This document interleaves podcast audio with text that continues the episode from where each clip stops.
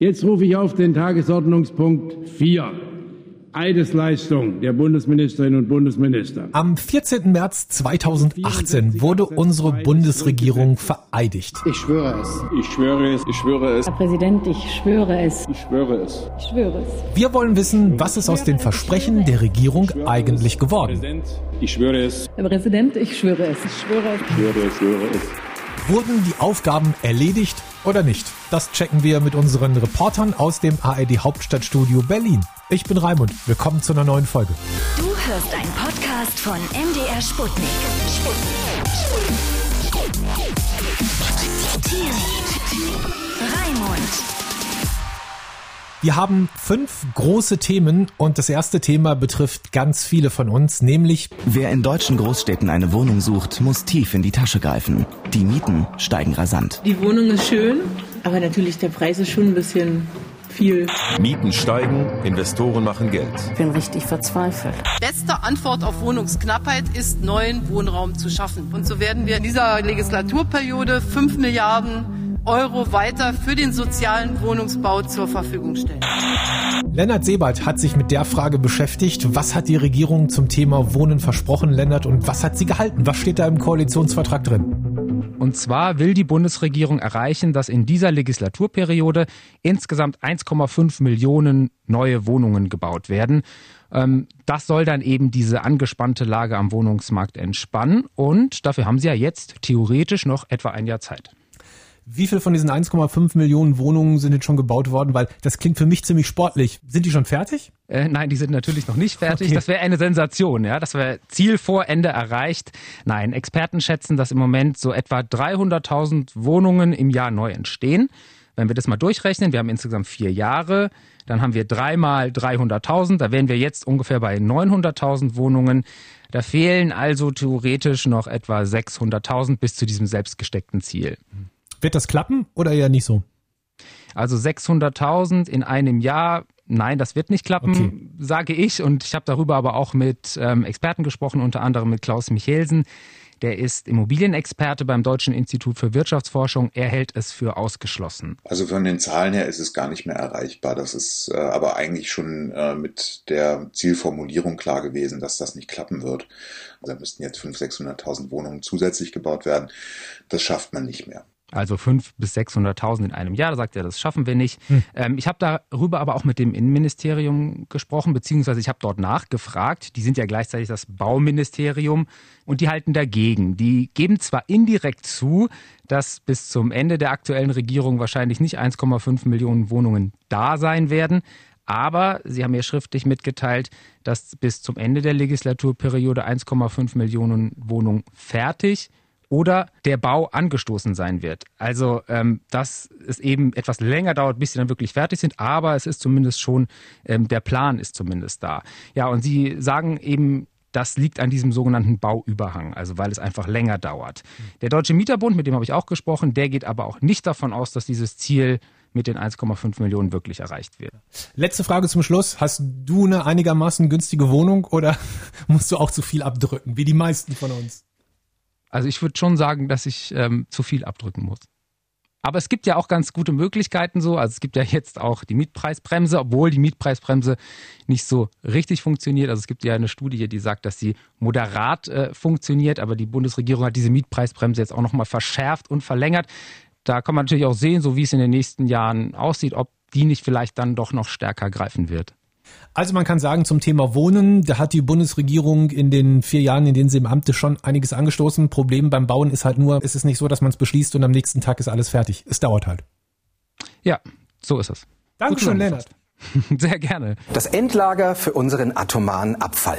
Bis 2031 soll ein Standort gefunden sein. Ab 2050 soll die Einlagerung beginnen. Streit ist das Stichwort, weil niemand ein Endlager in seiner Nähe haben möchte. Wir, und damit meine ich auch viele derer, die die Atomkraft lange bekämpft haben, stellen uns der schwierigen und unangenehmen Verantwortung, die aus dem Erbe des Atomzeitalters herrührt. Sophie von der Tann ist unsere Reporter-Expertin für dieses Thema. Das Atomendlager, keiner will es im Garten haben, irgendwo muss es hin. Was steht dazu konkret im Koalitionsvertrag überhaupt drin? Also da steht wörtlich drin, dass die Bundesregierung die Suche nach einem Endlager für hochradioaktive Abfälle zügig umsetzen will und dass sie an dem Ziel festhalten will, bis 2031 den Standort für ein Endlager festzulegen. Und der nächste Schritt ist dafür laut Koalitionsvertrag, dass schnellstmöglich sogenannte Erkundungsstandorte festgelegt werden sollen, wo halt geprüft werden soll, passt das hier? Außerdem soll der Schacht Konrad möglichst schnell fertig gebaut werden, damit man dort die schwach bis mittelradioaktiven Abfälle entsorgen kann, die eben schon angefallen sind und eben auch sicher und eben auch sicherstellen kann, dass die Atomkraftwerke zurückgebaut werden können. So, jetzt steht im Koalitionsvertrag drin, wir müssen uns mal dringend überlegen, wo wir mit unserem Atommüll eigentlich hinwollen. Wenn wir mal einen Schlussstrich drunter ziehen wollen oder so eine kleine Abrechnung machen wollen, wie weit sind wir denn da? Also finden wir ein neues Endlager oder wird dieser Punkt im Koalitionsvertrag wieder der nächsten Regierung übergeben? Ende September, also jetzt ganz bald, da soll es ernst werden. Da soll es nämlich einen ersten Zwischenbericht geben, welche Standorte grundsätzlich in Frage kommen könnten für ein Endlager. Aber Proteste wird es wahrscheinlich trotzdem geben. Das ist einfach ein wahnsinnig heikles Thema. Müll, der noch sehr, sehr lange gefährlich sein kann, den will man nicht unbedingt vor der Haustüre haben. Aber das Problem muss ja irgendwie gelöst werden. Und es gibt tatsächlich weltweit noch kein einziges Endlager. Die einzigen, die schon mal angefangen haben, eins zu bauen, das sind die Finnen. Und da gibt es auch Überlegungen, dass äh, dieses finnische Endlager für atomare Abfälle aus anderen europäischen Ländern vermarktet werden kann. Aber darauf kann man sich natürlich nicht verlassen. Und das Problem ist hier entstanden, also muss es zunächst auch mal hier gelöst werden. Vielleicht sind wir dann hier in Deutschland die Nummer zwei auf der Welt, die ein Endlager bauen. Sophie, du bleibst noch einen kleinen Moment bei uns. Wir bleiben nämlich beim Thema Energie, diesmal die Energie, die bei uns auch aus der Steckdose kommt. Es geht um die Energiewende, ein deutsches Vorzeigeprojekt. Ich bin der Auffassung, dass diese Energiewende ein Erfolg werden muss. Deshalb soll in Zukunft mehr Strom zum Beispiel aus Windanlagen, Solarparks und Wasserkraftwerken gewonnen werden. Von der Politik gewollt aber nicht von allen im Land bejubelt. Wenn man als Bürgermeister mit Windkraft zu tun hat, ist man eine arme Sau. Guten Tag, liebe Mitbürgerinnen und Mitbürger. Ich hoffe, Sie hatten und haben gute und erholsame Ferien. Wir wollen, dass unsere Versorgung mit Strom und Energie künftig nicht nur umweltfreundlicher wird, sondern auch sicher, verlässlich und bezahlbar bleibt. Mit herzlichen Grüßen. Ihr Peter Altmaier und bis bald man kann ja Ökostrom schon kaufen. Ich zum Beispiel privat beziehe zu Hause Ökostrom. Das heißt, es geht ja schon. Wie ist der aktuelle Stand? Wie viel Strom kommt in Deutschland tatsächlich aus Wind, Sonne oder Wasser? Im Jahr 2019 lag der Anteil von erneuerbaren Energien bei 42 Prozent. Anfang diesen Jahres waren es sogar mehr als 50 Prozent. Das lag aber auch daran, dass wegen der Corona-Krise weniger Strom verbraucht wurde. Fließbänder standen still, Geschäfte, Restaurants oder Hotels waren geschlossen. Und Verbände gehen davon aus, dass die Nachfrage nach Strom aber wieder steigen wird und dann auch die Strompreise. Okay, jetzt um die 50 Prozent, das ist der Bundesregierung aktuell noch nicht genug, denn im Koalitionsvertrag von 2017, um den wir uns ja in diesem Podcast kümmern und eine kleine Bilanz ziehen, steht ein anderes Ziel. Was sollte eigentlich erreicht werden? Nenn uns die Zahl. Das sind 65 Prozent Strom aus erneuerbaren Energien bis 2030. Und wenn man bedenkt, dass diese 50 Prozent aktuell beziehungsweise im ersten Halbjahr jetzt nicht so ganz realistisch sind, dass wir dabei bleiben, haben wir da noch einiges vor uns, weil wir das in knapp zehn Jahren schaffen müssen, dieses Ziel, diese 65 Prozent. Und ja, da haben wir noch was zu tun. Ist es realistisch, das zu schaffen?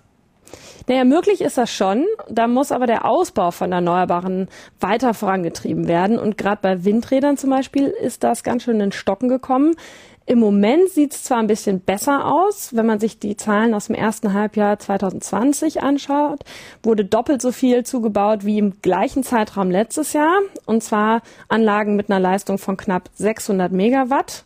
Aber nur mal zum Vergleich, die Branche sagt, man braucht einen Zubau von 5000 Megawatt, also 600 versus 5000 Megawatt jedes Jahr. Da muss also noch einiges passieren. Sophie, vielen Dank. Sehr gerne. Gleich geht's bei uns um die Landwirtschaft. Was hat die Bundesregierung 2017 da versprochen und was hat sie tatsächlich bisher erreicht?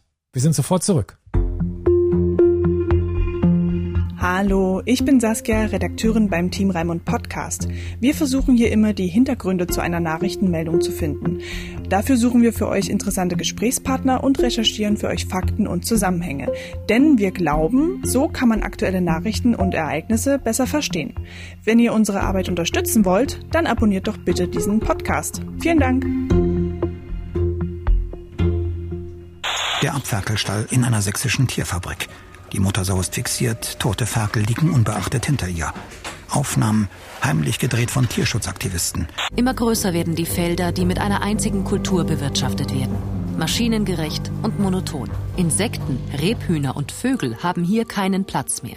Man arbeitet viel, jeden Tag, Wochenende, Sonntage, Feiertage und es kommt nichts mehr rum. Die Bauern sind sauer, fühlen sich ausgebeutet und missverstanden von den Konsumenten und der Politik. Wir werden nur dann eine Akzeptanz in der Gesellschaft haben, wenn die Bauern auch deutlich machen, uns liegt die Bewahrung der Schöpfung am Herzen. Wenn es mehr Geld geben sollte, dann nur für eine Politik mit neuen Ansätzen. Die Bundesregierung hat versprochen, Landwirtschaft muss sich A lohnen und B umweltfreundlich sein.